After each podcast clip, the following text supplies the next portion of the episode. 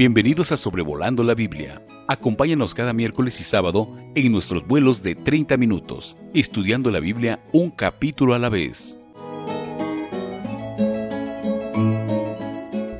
Bienvenidos a Sobrevolando la Biblia en el episodio número 74, en el cual vamos a considerar el capítulo 22 de Éxodo y vamos a anotar aquí un número de leyes que tenían que ver con distintos aspectos de la vida de los israelitas. Y vamos a notar en los primeros 15 versículos leyes sobre la restitución.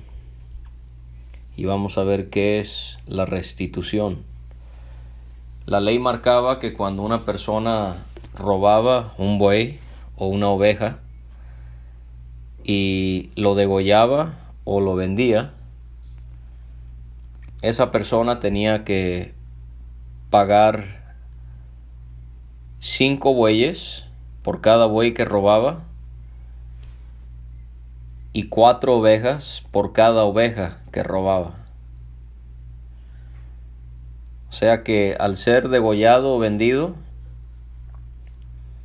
había clara muestra de que la persona lo había hecho con toda la intención de robar y por lo tanto el castigo era muy severo. Bajo la ley de Dios el ladrón no iba a la cárcel. Él tenía que restituir no sólo lo que había robado, sino de manera multiplicada lo que había tomado ilícitamente. De manera que el ladrón aprende lo que era tener que esforzarse al conseguir, al criar, o él tenía que ver la manera de poder regresar lo que había robado y aún más. Así que él iba a valorar el esfuerzo e iba a valorar el trabajo en sí. Porque una persona que valora el esfuerzo y el trabajo de otros no roba. Y aquí encontramos la dignidad que hay en el trabajo. Y Dios le va a enseñar al ladrón el esfuerzo que hay detrás de, en este caso, criar animales.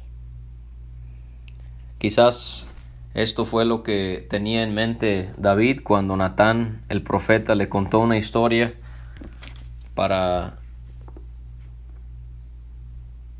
culpar a David de su pecado y en segunda de Samuel capítulo 12 David encontramos que él al saber de alguien que robó un cordero de una persona pobre eh, encontramos que él eh, consideraba que esa persona debía de restituir no solamente lo robado sino aún más. Lo mismo encontramos con Saqueo el publicano, aquel hombre de, bajo, de, eh, de baja estatura. Él, cuando el Señor se encontró con él y se convirtió a él, él habló en su casa de querer regresar de manera cuadruplicada lo que él había robado. Ahora encontramos también otra situación que tiene que ver con el hurto, con el robo, y es que si el ladrón era hallado forzando una casa y el dueño de la casa eh, defendía la integridad de su familia al herir al ladrón, aun si el ladrón moría, no era culpado de muerte. La clave es, y lo vamos a ver en el siguiente versículo, en el 3, tenía que ser de noche. Si era de noche, las familias tenían el derecho de defenderse o hasta matar a un intruso. Pero si era de día, en nuestra versión Reina Valera 1960 dice en el 3, pero si fuere de día el autor de la muerte será reo de homicidio. Ahí más bien la palabra que aparece en el texto original en hebreo solo habla de sangre derramada, de manera que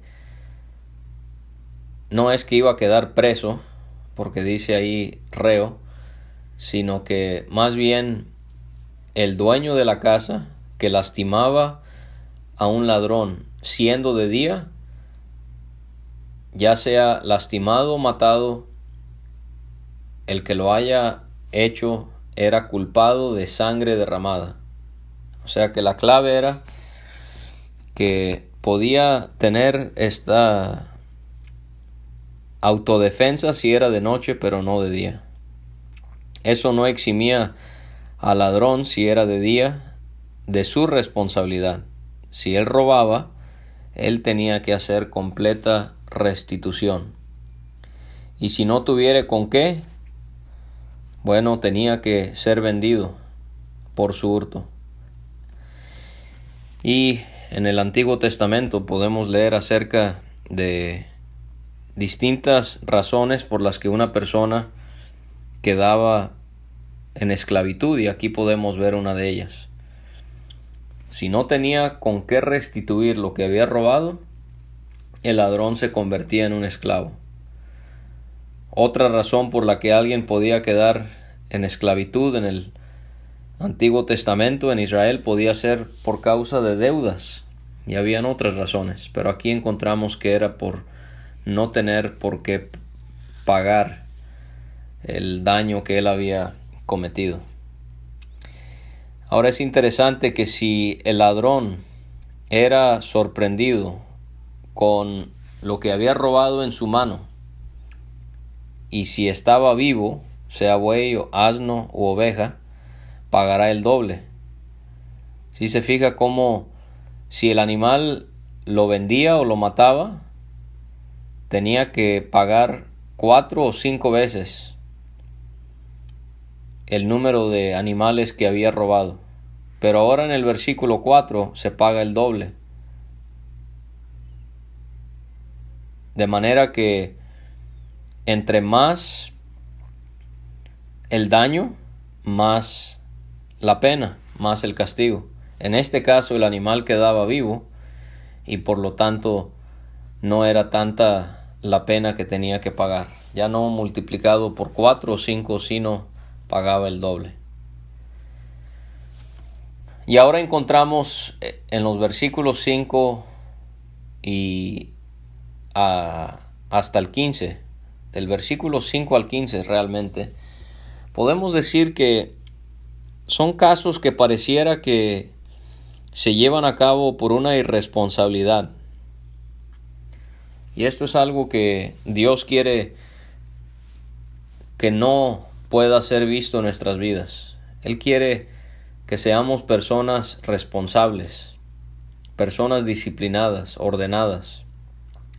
Y todo esto nos va a prevenir de varias situaciones que traen mucha dificultad a nuestras vidas. Y aquí encontramos en el 5 la primera irresponsabilidad es hacer pastar en campo ajeno o en una viña ajena a los animales de uno. Pudiera ser con saña, pero también pudiera ser de forma irresponsable. Bueno, el que cometía esto, él tenía que pagar con lo mejor de su viña. Le había quitado pastura al vecino, él entonces tenía que tomar lo mejor de su viña y poder resarcir, resarcir el daño que él había causado a través de sus animales. También cuando se quemaban los campos, como se hacen todavía hoy en día, eh, cuando se prendiere fuego y al quemar espinos, quemare mieses, amontonadas o en pie, o campo, el que encendió el fuego pagará lo quemado. Quizás la persona quería quemar la, la hierba, quería deshacerse de los espinos, pero por ser irresponsable, el fuego se salía de control y quemaba la cosecha del vecino. El que encendió el fuego pagará lo quemado. O sea, estamos aprendiendo que tenemos que hacernos responsables por las irresponsabilidades que hemos mostrado.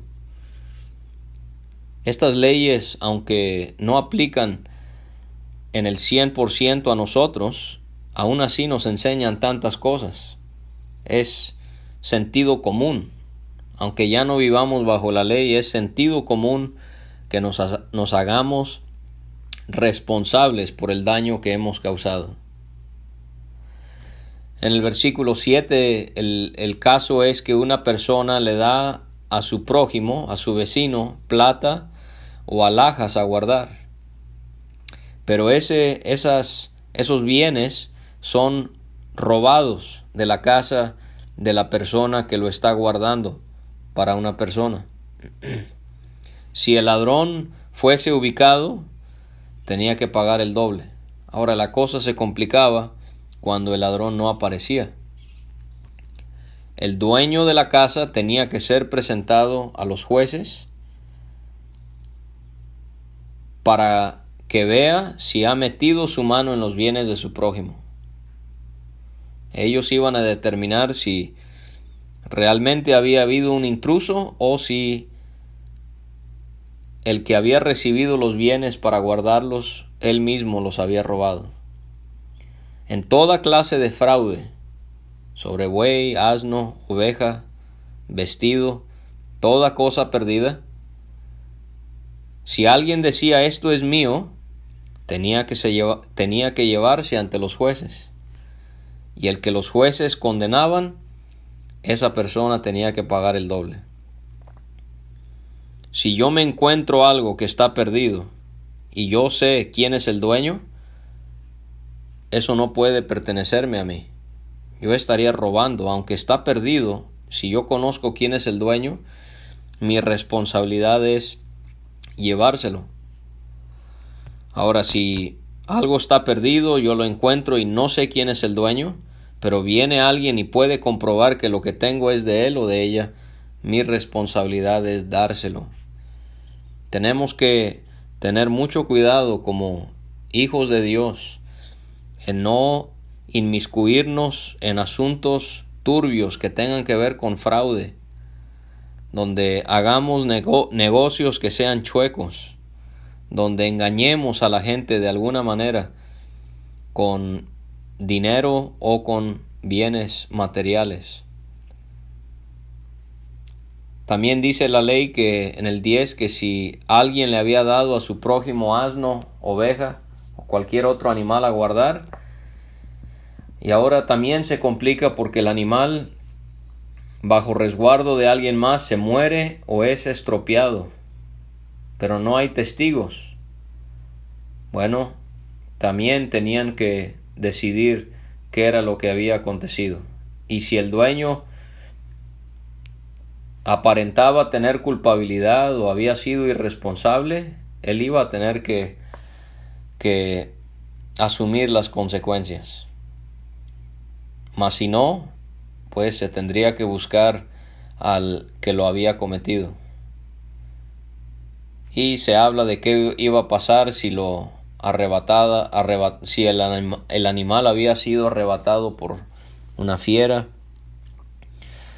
Eh, también se, se ve en el versículo 14, si alguno hubiere tomado prestada bestia de su prójimo y fuera estropeada o muerta, estando ausente su dueño deberá pagarla.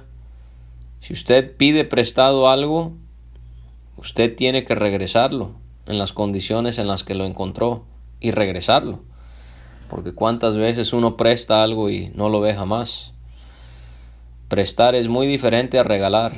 Tenemos que ser honrados, responsables. Alguien nos presta algo, usarlo y regresarlo inmediatamente y que esté en buenas condiciones. Y si no, tenemos que hacernos cargo del daño que le hemos causado a la propiedad de alguien. Entonces, de los, del versículo 1 al 15 son leyes que tienen que ver con restitución. En el versículo 16 y 17 son leyes que tienen que ver con relaciones sexuales que son ilícitas cometidas con una doncella o una virgen. Si alguno engañare Esa palabra engañar significa persuadir, seducir, hacer a alguien pensar de una manera simple o ingenua. Doncella es una mujer virgen que no ha tenido relaciones sexuales. Y aquí hablando de una mujer no desposada, desposada es comprometida. En Deuteronomio 22, versículos 23 y 24, aprendemos que si estaba desposada o comprometida, y ambos habían aceptado en tener relaciones sexuales, ellos eran llevados a la puerta de la ciudad y eran apedreados hasta morir. Eso era si estaba comprometida la Virgen a alguien. O sea que Dios, Él condena las relaciones sexuales fuera de matrimonio. Qué lamentable es cuando la cultura sexual de nuestra sociedad se ve permeada en la iglesia Quizás a veces cristianos no logran entender la seriedad de lo que es una relación sexual fuera del matrimonio. Dios condena eso, no hay ninguna justificación. Dios honra el compromiso de matrimonio, también aprendemos eso, que hay entre dos personas. Dios valora la lealtad, la fidelidad, y eso es algo que tenemos que inculcar en nuestros hijos y nosotros aprenderlo. Dios también valora la virginidad. Eso no lo valora Hollywood, ni Netflix, ni, ni todo ese sistema de entretenimiento que tanto agobia a la iglesia, pero Dios sí valora la virginidad. Así que si tú eres alguien que se está guardando virgen para llegar así hasta el matrimonio, bien por ti. Eso es algo que valora Dios. Aunque el mundo se pueda burlar y pueda menospreciarte, esto es algo que Dios valora enormemente. Ahora, no es que Dios está permitiendo la fornicación, todo lo contrario, sino que Dios está aquí estableciendo las consecuencias que hay para este pecado. O sea, una persona no podía pensar, bueno, voy a tener relaciones con esta virgen y solo es una noche de placer, un momento de placer y ya vamos a vivir como si nada pasó. Eso es lo que abunda hoy en la actualidad. Pero con Dios no existen amigos con derecho. No existe el sexo casual. Dios está implementando estas leyes para evitar la fornicación. Entonces, si un hombre tenía relaciones con una virgen, tenía que casarse con ella. Y si no, tenía que pagar eh, el padre la, la, dote. Por ejemplo, en, Deuteronomio 22, si un hombre tenía relaciones con una mujer en contra de su voluntad, o sea, la violó, solo moría el hombre, era apedreado él. Entonces Dios se toma con mucha seriedad las relaciones sexuales fuera de matrimonio. En el antiguo pacto se castigaba con la muerte. ¿Por qué Dios se lo tomaba en serio? Bueno, porque iba en contra de su santidad, pero en Deuteronomio 22 se utiliza una palabra que es que aquí en este caso el hombre había humillado a la doncella. Y esa palabra que tiene que ver con humillar, tiene que ver también, los sinónimos de esta palabra en el hebreo serían degradado, rebajado, maltratado, violado, afligido. Hermana, un hombre que quiere acostarse o que lo ha hecho con usted no es alguien que teme a Dios. Y la mala noticia es que tampoco es alguien que verdaderamente le ama a usted, porque a través de ese acto le ha degradado, le ha rebajado, le ha maltratado, le ha violado y le ha afligido. Entonces Dios se toma con mucha seriedad la fornicación. Este hombre debía de dotarla, la dote era el dinero, los bienes que se pagaban a los padres de la novia para poder casarse con ella, y la tenía que tomar por mujer. Ahora, si el padre de la doncella no quería dársela, él tenía que pesar plata y tenía que pagarle al hombre conforme a la dote de las vírgenes. Otra vez voy a Deuteronomio 22, donde veo en el versículo 29 que eran 50 ciclos de plata. Todo esto también para impedir la fornicación. O sea que habían consecuencias para el joven, también habían consecuencias para la familia de la joven y para la joven misma. Versículo 18, la ley tiene que ver allí con la hechicería. A la hechicera no dejarás que viva.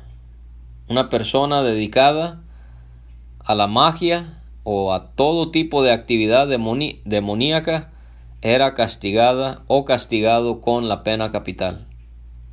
En Deuteronomio 18, en los versículos 9 a 11, vemos que Dios anticipó que ellos posiblemente aprenderían la hechicería de las naciones en Canaán. Y ahí se mencionan a los que hacían pasar a sus hijos por fuego, de los que practicaban adivinación, hechicería, los agoreros, los encantadores, el adivino, el espiritista, los que consultaban a los muertos. En Israel, este pecado ameritaba la muerte. El cristiano obviamente no tiene por qué consultar a un hechicero o a una hechicera o a un adivino. No solamente es pecado, pero es dudar del Dios que todo lo sabe y que Él nos guía. En el versículo 19, la ley es en contra de la bestialidad. Cualquiera que cohabitare con bestia morirá. Otra pena capital. Aquí para personas que cometían fornicación al tener relaciones sexuales con animales. Parece ser que en Canaán eh, no solamente la hechicería, pero también la bestialidad era común entre los que habitaban allí y posiblemente era como parte de un rito para adorar al dios Baal, donde se realizaban todo este tipo de actos abominables. La fornicación tiene muchas formas. Está la homosexualidad, está el adulterio, está eh, la bestialidad, sería otra. Relaciones con animales. Hoy en día, primero de Corintios 5, eh, si una persona comete este pecado de la bestialidad, se tipifica como fornicación y tendría que ser apartado de la iglesia. En el versículo 20, la ley es en contra de la idolatría. El que ofreciere sacrificio a dioses excepto solamente a Jehová será muerto. Entonces ya vamos viendo tres leyes consecutivas en el cual el transgresor tiene que pagar con su vida. Muchas veces esta ley fue quebrantada por Israel, pero ¿cuántas veces realmente se puso en práctica? Israel vivió años en idolatría, sirviendo a dioses extraños que no eran Jehová. Y uno de los pocos casos donde sí se puso en práctica fue en Primera de Reyes 18. ¿Se acuerda cuando Elías, el profeta, mató a todos los profetas de Baal? Toda esta gente, los que practicaban la brujería, los que cometían bestialidad, los que practicaban la idolatría, tenían que ser limpiados de sobre la tierra. Eran pecados que Dios consideraba dignos de que la persona tuviese que pagar con su vida. Versículo 21. Encontramos el trato a los extranjeros. Vamos a ver aquí en los versículos que siguen el trato que le debemos dar a distintas clases de personas. En el versículo 21 vamos a ver el trato a los extranjeros, vamos a ver también el trato a las viudas, a los huérfanos y a los pobres.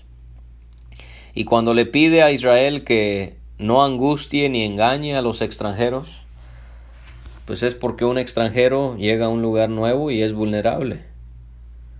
Está necesitado. así también las viudas y los huérfanos y los pobres. Los demás se podrían aprovechar de ellos. Y aquí vemos la misericordia de Dios. Y es más, ahorita Dios va a mostrar y va a mencionar su misericordia. Cómo Dios, Él protege de aquellos que no son tan privilegiados como otros. Y aquí vemos la gracia de Dios en la ley. Y les recuerda que no debían de maltratar a los extranjeros porque extranjero fuisteis vosotros en la tierra de Egipto.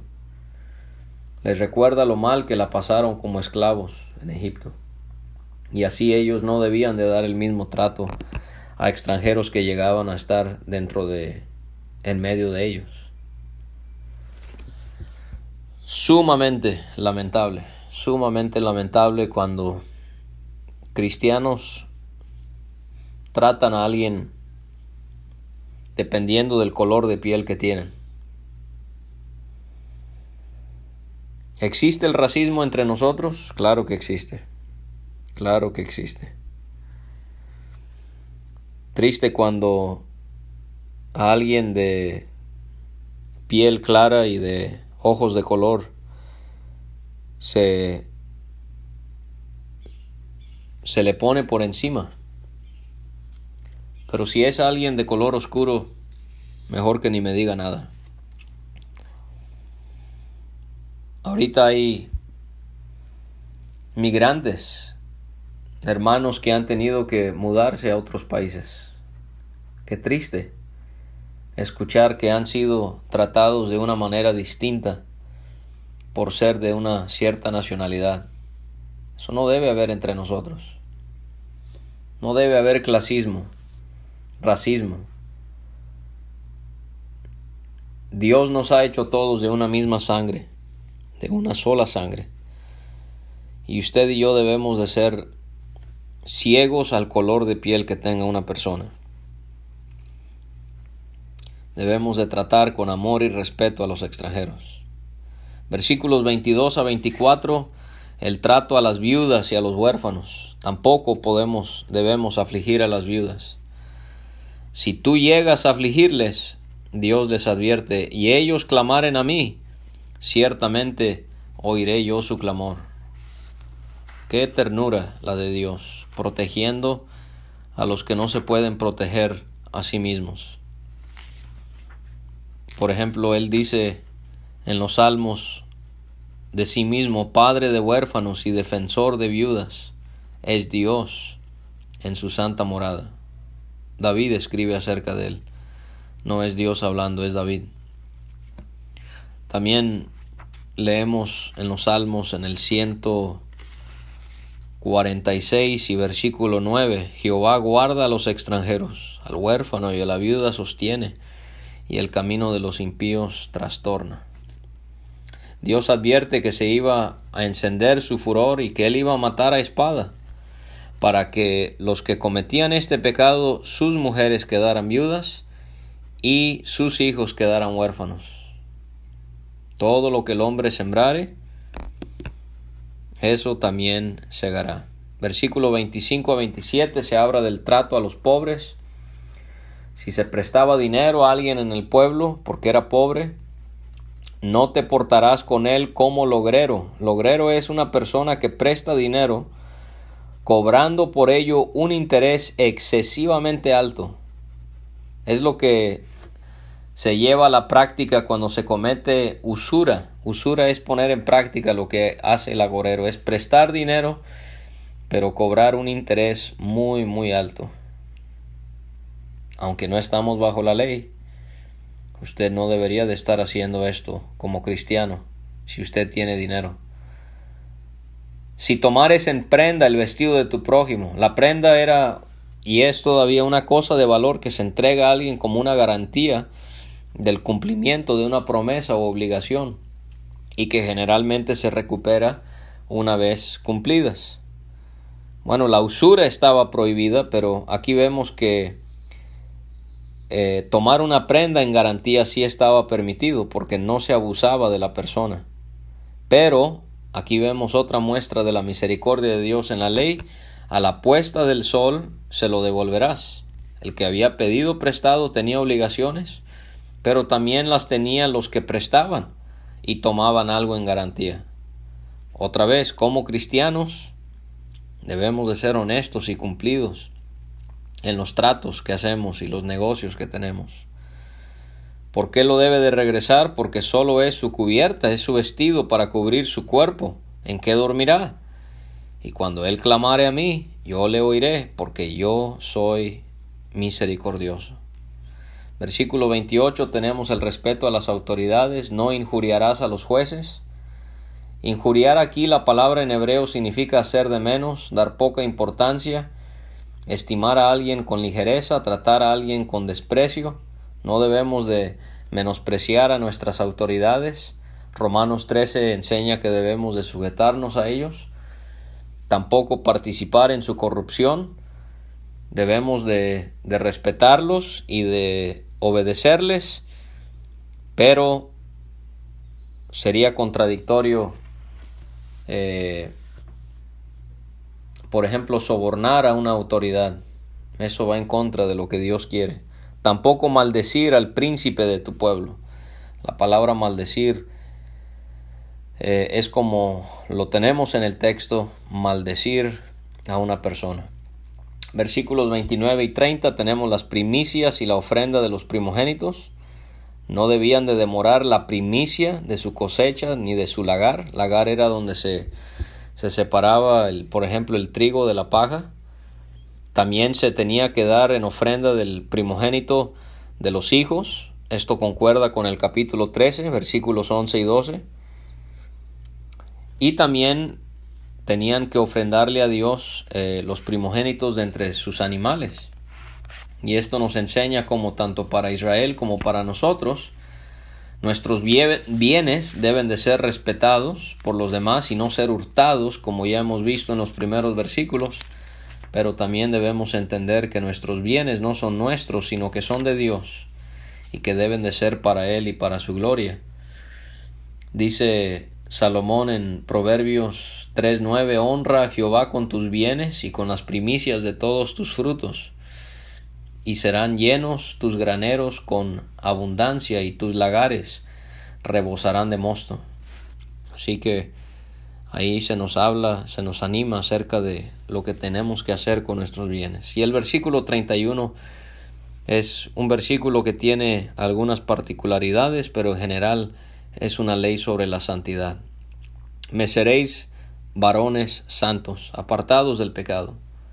No comeréis carne destrozada por las fieras en el campo, a los perros la echaréis. Y así hay cosas que no debemos de estar consumiendo ni alimentándonos de eso en nuestra vida. ¿Por qué? Porque es, es carne despedazada que está en descomposición.